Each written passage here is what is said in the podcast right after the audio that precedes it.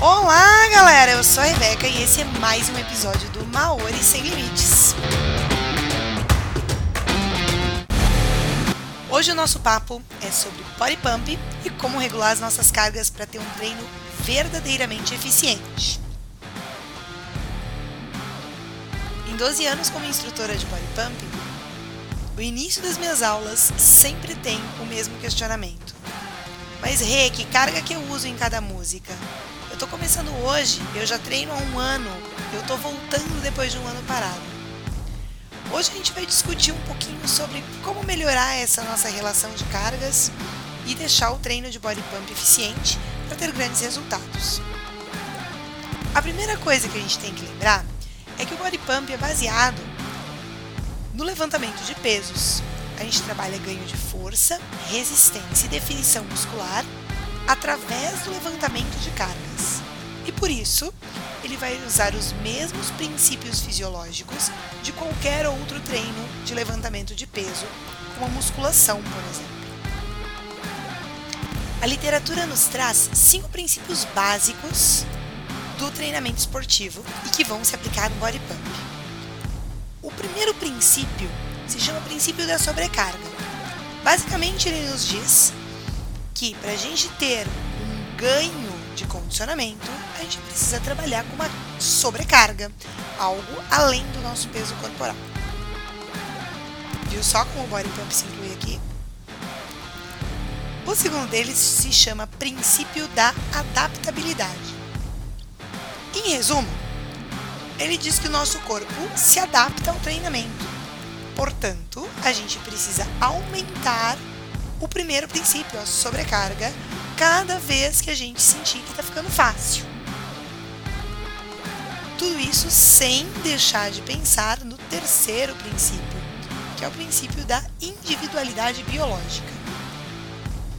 Isso quer dizer que o meu corpo funciona diferente do seu. É lógico, né? Você vai me dizer, Rê, você bota 20 quilos para agachar, sua maluca. Eu não vou conseguir fazer isso.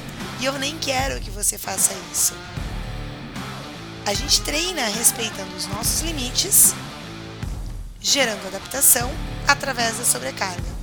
Estão acompanhando até aqui? A gente tem mais dois princípios que são super importantes. O quarto se chama princípio da continuidade. Significa que você não pode treinar uma vez por semana ou uma vez a cada 15 dias e querer ter resultado com isso. Você precisa permanecer treinando uma frequência. E aí no body pump a gente indica de duas a três vezes por semana. E o último deles é o mais legal. Ele fala da relação de volume e intensidade. E é aqui que está a cereja do bolo no body pump. No body pump, a gente fala muito no efeito da repetição. Isso quer dizer que a gente tem um grande volume de treino, muitas repetições de cada movimento e, portanto, podemos usar cargas menores para gerar a mesma adaptação. Você vai ver que isso funciona super bem se a gente comparar com o seu treino de musculação. Normalmente, num treino de musculação, a gente faz 10 a 12 repetições por série. E no Body Pump temos músicas com 100 repetições de um mesmo movimento. Por isso as nossas cargas são menores o estímulo para o músculo é muito parecido com um treino de musculação tradicional. Você já entendeu que Body Pump é ciência? Nós já falamos sobre fisiologia. Hora de falar sobre matemática. Como assim, Rê? Precisa fazer conta para treinar? Precisa sim. Hora da gente entender como o tamanho do grupo muscular que a gente está trabalhando influencia na quantidade de carga que a gente vai colocar em cada uma das músicas do nosso treino. Essas relações que a gente vai conversar hoje, os exemplos que a gente vai usar, são baseados em uma pessoa normal, sem nenhuma lesão, saudável e que está com um nível de condicionamento físico de baixo a moderado. É aquela pessoa que está começando a treinar ou que está algum tempo sem se exercitar e está voltando agora. Caso você seja muito mais condicionado, já tenha um treino regular há mais tempo, ou você tenha alguma limitação individual, conversa com seu instrutor, que ele vai te ajudar a fazer o ajuste fino dessas cargas, ok? A carga mais importante para a gente regular é a do aquecimento. Toda a nossa matemática vai ser em cima dela. E o aquecimento é tão importante assim porque é nele que a gente prepara o nosso corpo e a nossa mente para o treino que vem a seguir. É aqui que a gente melhora o alongamento dos músculos, prepara as nossas articulações, melhorando a lubrificação, aumenta a temperatura do corpo, coloca os nossos neurotransmissores em ação para nos deixar preparados para levantar cargas maiores. A gente recomenda que uma pessoa iniciante use aí de 2 a 3 quilos na sua barra, de cada lado da sua barra, e caso seja necessário anilha, você pode optar por uma anilha de 2 a 5 quilos. Agachamento é a track seguinte. O agachamento, você deve estar cansado de me ouvir falar, que é a maior carga da sua aula, porque é o maior grupo muscular que a gente trabalha.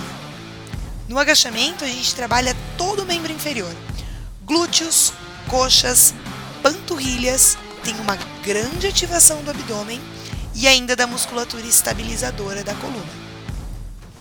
O recomendado é de duas a três vezes a carga do seu aquecimento. Se a gente usou 3 quilos lá no início, a gente vai usar aqui pelo menos 6 quilos. Você lembra que a minha matemática é ruim? Normalmente eu te peço para colocar um pouquinho mais do que isso, né? Isso é para deixar a sua coxa mais torneada, aumentar a sua frequência cardíaca e melhorar todo o seu treino porque a partir do treino de pernas a gente vai acelerar o nosso metabolismo. Num terceiro momento, nós temos duas músicas com cargas bem parecidas: a música de peitoral e a música de costas. Aqui a nossa recomendação é de uma vez e meia a nossa carga de aquecimento. Se você usou 3 quilos lá para aquecer, a gente pode pensar em utilizar 5 quilos. A não ser que você esteja há muito tempo sedentário. Aí a gente volta lá para os 3 quilos. É bem comum você ter mais força para puxar do que para empurrar. Então, possivelmente, na sua música de costas, você vai ter que colocar um quilinho a mais para o treino ser eficiente. Daqui até o final da aula, as cargas são bem menores, porque os grupos musculares que a gente atua são bem menores: bíceps, tríceps, afundos e ombros. O recomendado é usar a mesma carga que você usou no aquecimento. Talvez na sua música de bíceps e na sua música de ombros você precisa usar um pouquinho menos são os músculos que a gente tem menos força e são os músculos com menor volume. Além disso, o ombro é o último grupo muscular que a gente trabalha no treino de body pump. E aí você já está cansado, com seu corpo inteiro cansado, e, obviamente, vai ficar mais difícil manter a performance com a carga do aquecimento. Você deve estar sentindo falta dos lunges, o nosso famoso treino de afundos. Esse track mudou muito nos últimos anos. Se você é um praticante regular de body pump, percebeu isso. Hoje nós temos uma pegada muito mais de treinamento funcional. E por isso, essa música pode variar a carga desde só o seu peso do corpo até a mesma carga ou uma carga muito próxima do seu treino de agachamentos. Sempre pergunte para o seu instrutor como vai ser a série. E aí, conseguiu organizar suas ideias de como planejar suas cargas de treino? Espero que sim, hein?